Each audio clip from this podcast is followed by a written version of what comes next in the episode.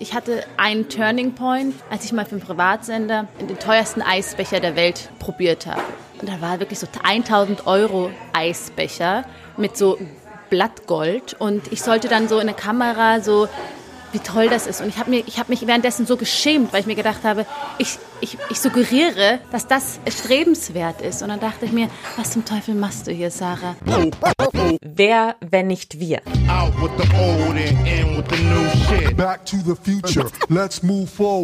Ein Fokus-Podcast von Elisabeth Kraft. There's no excuses, my friend. Let's push things forward. Hallo liebe Podcast-Hörerinnen und Hörer, ich freue mich sehr, dass ihr wieder eingeschaltet habt. Die junge Frau, die ihr eben gehört habt, das war Sarah Nuru. Und wenn es jetzt Klick bei euch macht, dann könnte das vielleicht daran liegen, dass ihr sie aus der Pro7 Casting Show Germany's Next Topmodel kennt. Die hat sie nämlich 2009 gewonnen, damals war sie gerade 19 Jahre alt. Anschließend hat Sarah sehr erfolgreich als Model und Moderatorin gearbeitet. In den vergangenen Jahren hat sich in ihrem Leben aber einiges verändert, denn Sarah ist mittlerweile vor allem Geschäftsfrau. 2016 hat sie gemeinsam mit ihrer Schwester Sali das Unternehmen Nuru Coffee gegründet. Die Schwestern verkaufen Kaffee aus ihrem Heimatland Äthiopien und unterstützen mit dem Erlös äthiopische Frauen mit Mikrokrediten, Trainings und Schulungen. Sie wollen ihnen dabei helfen, ein selbstbestimmtes und unabhängiges Leben zu führen. Um darüber zu sprechen, haben Sarah und ich uns heute passend zum Thema in einem Café getroffen und Kaffee getrunken. Deshalb wundert euch bitte nicht, wenn ihr im Hintergrund Musik, ähm, andere Gäste und Geräusche hört.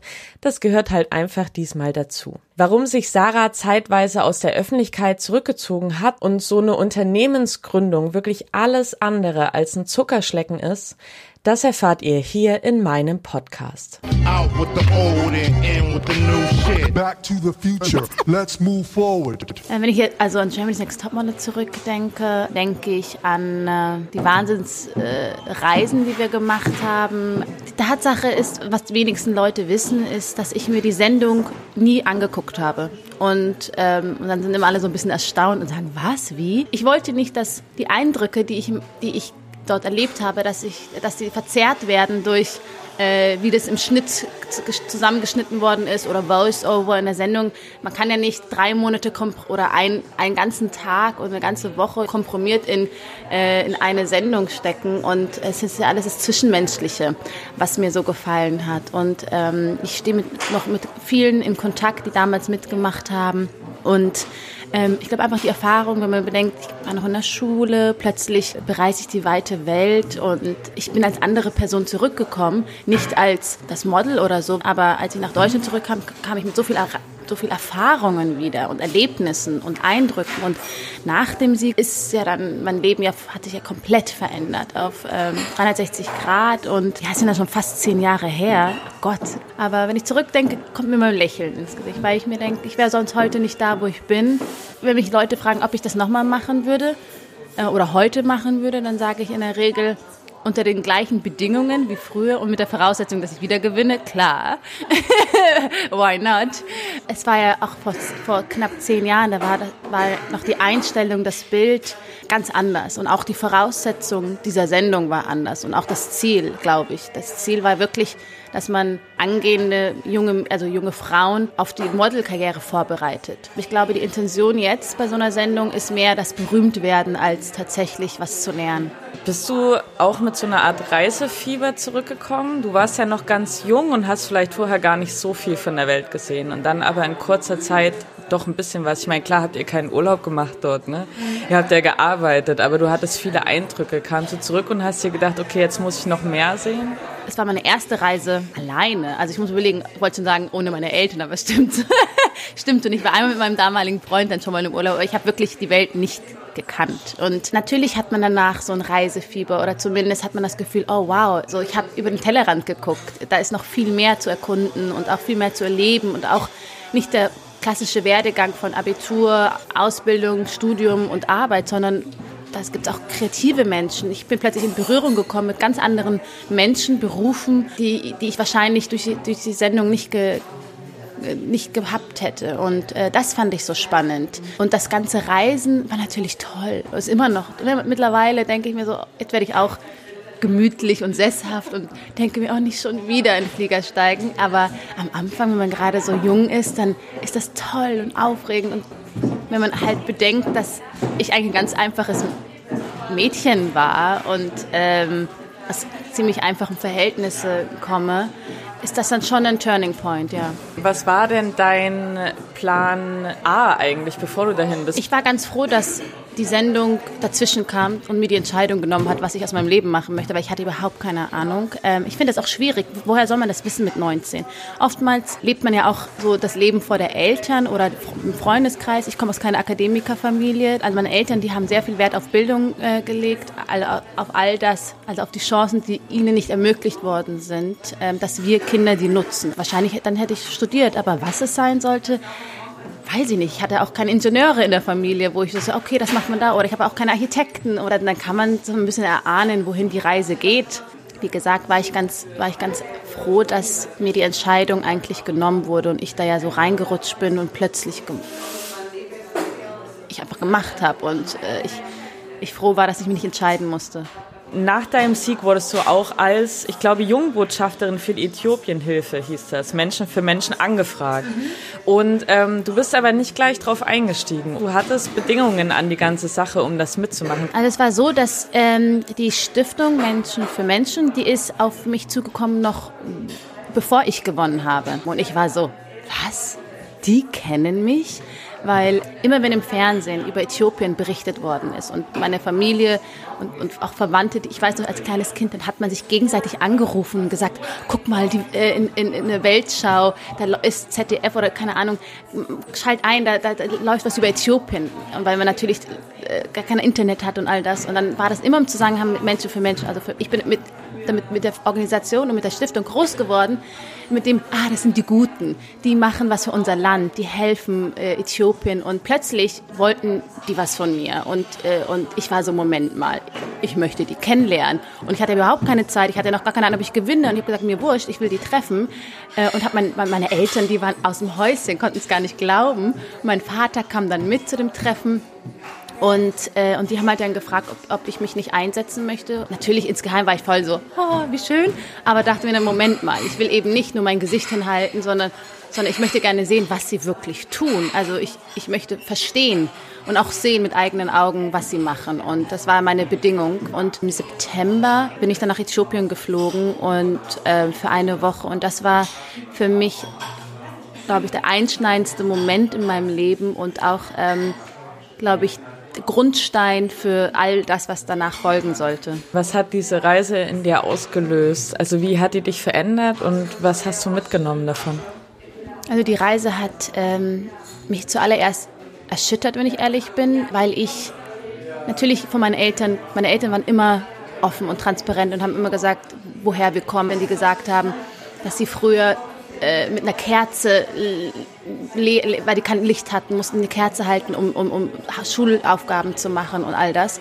Und wenn man aber diese Geschichten hört, das ist eine Sache. Wenn du dann vor Ort bist und plötzlich mit eigenen Augen siehst, dann, dann ist dieser Schleier weg, weil man sich denkt, wie privilegiert bin ich eigentlich? Zu dem Zeitpunkt habe ich gerade eine Show gewonnen. Ganz Deutschland hat kannte mich plötzlich. Ich äh, habe nur noch in ganz tollen Hotels gewohnt, bin durch die Welt gereist und hatte so schon für, für, für europäische Verhältnisse ein sehr extremes Leben. Und dann bin ich plötzlich in Äthiopien und plötzlich treffen halt zwei Welten aufeinander. Und für mich war das ganz schlimm. Also ich konnte das, ich konnte das gar nicht richtig verarbeiten, zu realisieren, dass ich halt eine von denen hätte sein können, wären meine Eltern nicht damals in den 80er Jahren nach Deutschland gekommen um meinen Geschwistern und mir eine bessere Zukunft zu ermöglichen, weil ich einfach ähm, ein Bewusstsein bekommen habe dafür, wie gut es mir eigentlich geht. Warum sollte denn jeder von uns mal nach Äthiopien reisen?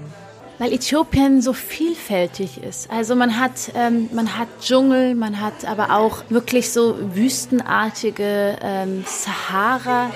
Dann sind die Menschen einfach so herzlich. Also ich kann das, es ist, mir fällt es schwer, die richtigen Worte zu finden, aber dadurch, dass Äthiopien nie kolonialisiert worden ist, zumindest nie ganz, also die Italiener waren äh, zwar ein paar Jahre da und haben es versucht, aber haben es nicht geschafft, ist die äthiopische Kultur noch total reich und enthalten. Also die ist nicht ähm, zerstört worden. Wir haben über 80 verschiedene Ethnien, auch Sprachen und dementsprechend ist es je nachdem 100 Kilometer, nicht mal 50 Kilometer, wenn du in den Westen fährst, da ist es schon ganz anders ähm, von von der Sprache, von ähm, die Art und Weise, wie die Leute sich kleiden, aber auch vom Bild des Landes, ja. Und ich habe manchmal das Gefühl, wenn wir, wenn ich hier durch die Straßen gehe, da lache, lächt mich tut mich niemand anlachen, ja. Und wenn ich dort bin, die Leute winken, die sind, die versuchen mit mir zu reden und egal wo man ist, und das sage ich nicht nur, weil ich selber Kaffee verkaufe, sondern egal wo, was wirklich in der Kultur verwurzelt ist, die klassische Kaffeezeremonie, du bekommst Kaffee angeboten und ich frage mich bis heute,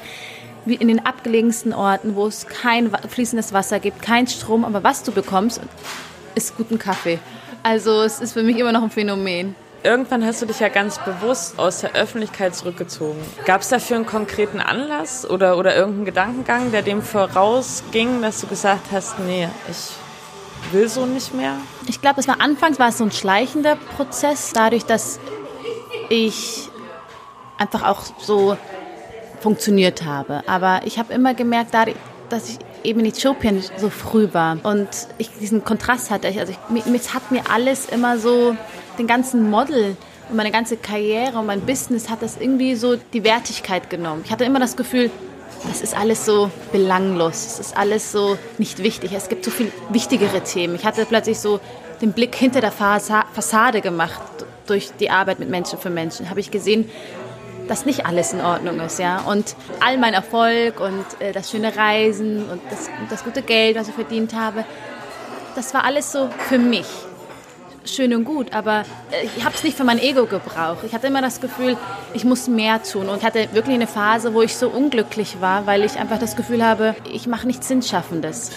Ich hatte einen Turning Point, als ich mal für einen Privatsender den teuersten Eisbecher der Welt probiert habe. Und da war wirklich so 1000 Euro Eisbecher mit so Blattgold und ich sollte dann so in der Kamera so wie toll das ist. Und ich habe hab mich währenddessen so geschämt, weil ich mir gedacht habe, ich, ich, ich suggeriere, dass das strebenswert ist. Und dann dachte ich mir, was zum Teufel machst du hier, Sarah? Und das war so für mich der Punkt, wo ich gesagt habe, okay, ich muss was ändern, weil ich war einfach nicht mehr glücklich und ähm, habe dann beschlossen, ähm, eine Auszeit zu nehmen. Ich habe meine Verträge gekündigt mit Kunden, meine Agentur habe ich, äh, alles habe ich gecuttet und habe erstmal so ein Dreivierteljahr nichts gemacht. Das war ganz schön, weil ich dann Zeit hatte zum Nachdenken. Und dann hast du beschlossen, du gehst nicht zurück. Also du hast für dich eigentlich ja diese Entscheidung, die du mit 18 nicht treffen musstest, und das ist ja auch okay, weil sie dir abgenommen wurde, hast du dann aber für dich getroffen. Kam dann schon die ähm, Entscheidung zu Café Nuro? Also ich habe mich von meinem Freund getrennt äh, nach vielen Jahren und bin dann nach Berlin gezogen. Und das war mit auch so ein Grund, wo ich dann gesagt habe, okay, ich möchte jetzt mal so, so einen Cut machen. Und warum erzähle ich das eigentlich? Ach so, meine Schwester mit mir gezogen ist. Und als ich nach, als wir nach, in dem, auf dem Autoweg, also Autofahrt von München nach Berlin, es war so siebeneinhalb Tonner, wir hatten alles dabei, ein Freund ist gefahren, ich kann ja nicht so einen riesen äh, äh, LKW fahren. Und in dieser Fahrt, vor 2012, hatten wir die Idee von Nuro Coffee.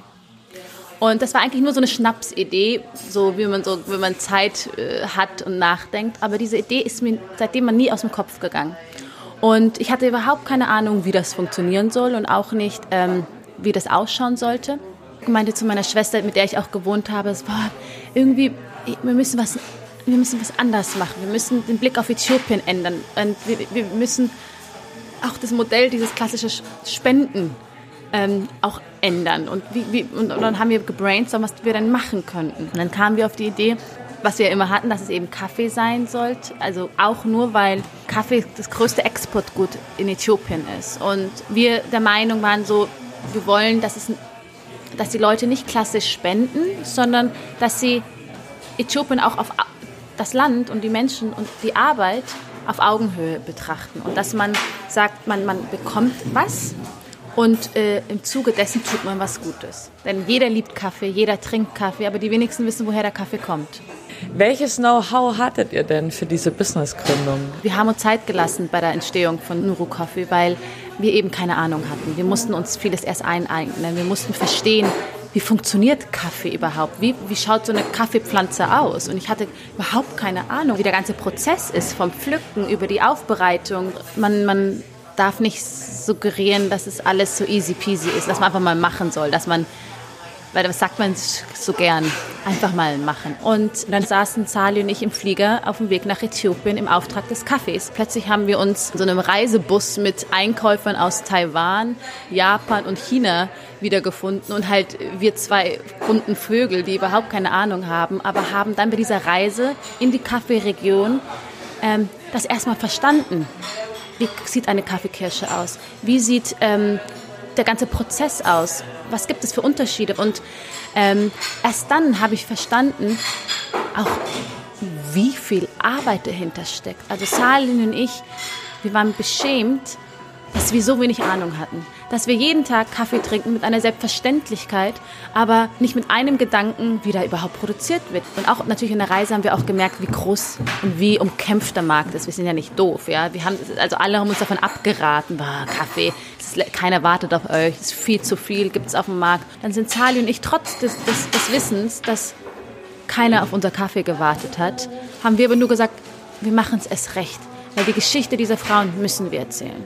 Sarah und Sali kaufen den Kaffee für ihre Marke Nuro Coffee übrigens direkt von Kooperativen, also von einer Art Gewerkschaften. Von solchen, die den Kaffee biologisch anbauen und bei denen nicht nur Männer, sondern auch Frauen um den Verhandlungstisch sitzen. Die Bohnen werden in Berlin-Kreuzberg geröstet und anschließend online oder in ausgewählten Geschäften in Berlin und Bielefeld verkauft.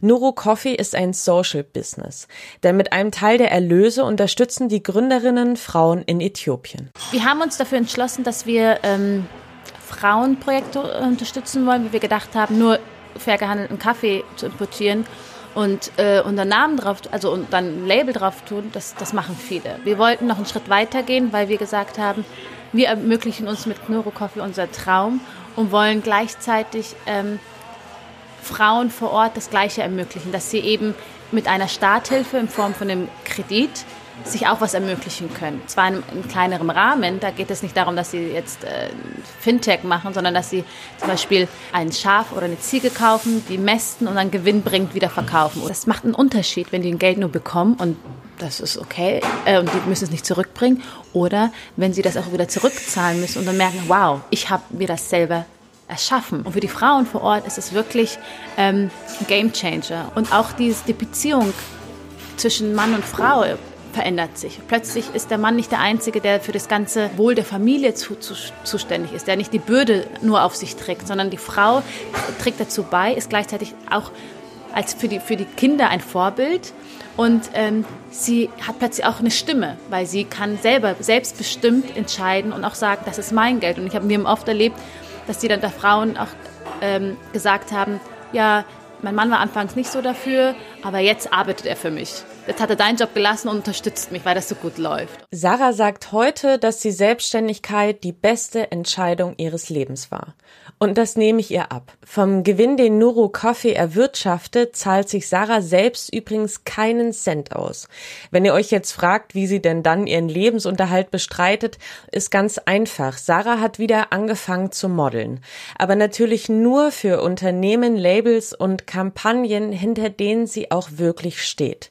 Außerdem moderiert sie regelmäßig und spricht auf Panels und Veranstaltungen über die Themen Nachhaltigkeit, Frauenrechte und auch fairen Handel. Ihr Engagement wirkt wirklich ehrlich und ich bin mir ziemlich sicher, dass wir in den kommenden Jahren noch einiges von ihr hören werden. Und bevor wir uns jetzt voneinander verabschieden, möchte ich von ihr wissen, was das genau sein könnte und welche Vision sie antreibt. Ähm, mein Traum wäre, dass jeder, der morgens seinen Kaffee trinkt, weiß, wie viel Arbeit dahinter steckt. Dann wünsche ich mir, dass in zehn Jahren ähm, der Blick auf Afrika, Blick auf Äthiopien sich ändert, dass man äh, nicht von ah, das ewige afrikanische Land, das nicht irgendwie nicht zurechtkommt und unsere Hilfe braucht, sondern dass man das als ernstzunehmendes, ernstzunehmenden Partner sieht, äh, auf Augenhöhe. Ich hoffe, dass die Frauen uns irgendwann mal in Äthiopien nicht brauchen, dass es uns nicht braucht, dass es nicht irgendeine Unterstützung braucht. Aber das ist die Frauen, die wir bis dahin unterstützt haben, dass sie ein genauso erfülltes Leben leben, wie wir es tun. Und damit sind wir auch schon wieder am Ende dieser Folge angelangt, liebe Podcast-Hörerinnen und Hörer. Ich hoffe, Sarah und ihre Geschichte haben euch genauso inspiriert wie mich. Der Podcast und ich gehen jetzt erstmal in eine kleine Sommerpause, denn wir brauchen ein bisschen Erholung und wollen wieder tolle junge Visionäre für euch auftreiben und interviewen. Aber keine Angst, wir melden uns im September zurück wie gewohnt aller zwei Wochen mit einer neuen Folge. Wenn ihr Lob, Anregungen oder Kritik habt, dann scheut euch bitte nicht davor, es mich wissen zu lassen. Schickt mir zum Beispiel einfach eine Mail an info at focus-podcast.de oder schreibt mir eine Nachricht bei Instagram. Dort findet ihr den Podcast unter Wer, wenn nicht wir, unterstrich Podcast. Und bei Facebook heißen wir Wer, wenn nicht wir, der Podcast. Und wenn ihr einmal dabei seid, dürft und sollt ihr mir natürlich sehr gerne eine Bewertung bei iTunes dalassen. Über fünf Sterne freue ich mich am allermeisten, aber auch über alles andere. Feedback ist ja schließlich Feedback. Ich freue mich auf euch. Bis zum nächsten Mal. Eure Elisabeth. No excuses,